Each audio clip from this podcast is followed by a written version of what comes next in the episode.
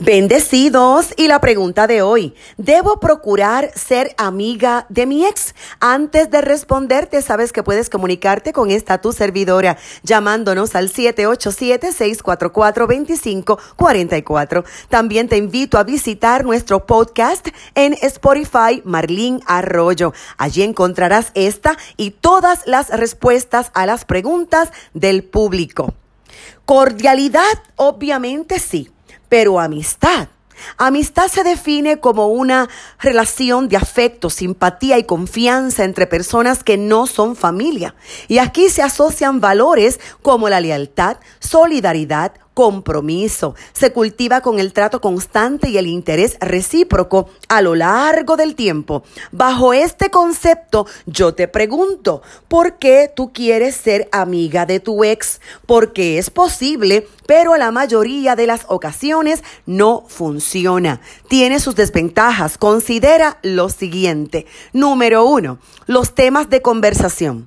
Siempre tendrán temas de conversación que causen discordia porque por alguna razón muy seria ustedes terminaron.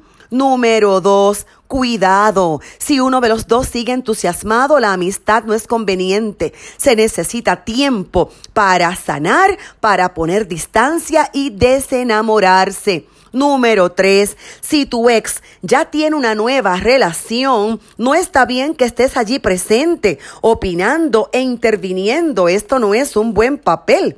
Ahora bien, si tu ex ya pertenece a tu pasado, hace muchísimo tiempo, ya ya se recasaron, pues pudiera ser posible una amistad cordial por amor a los hijos, por ejemplo. Pero esto requiere de muchísimo respeto y madurez, porque la sabiduría jíbara campesina puertorriqueña dice que donde hubo fuego, cenizas quedan. Así que mi consejo pastoral es que seas fuerte y considera un rotundo no. Si tu ruptura es reciente, permítete sanar, pon distancia, ora al Señor. Si es su voluntad, volverás a enamorarte conforme a los principios de Dios. Y si logras una nueva relación, respétalo y honralo. Y creo que una manera de hacerlo es no insistir en ser amiga de tu ex.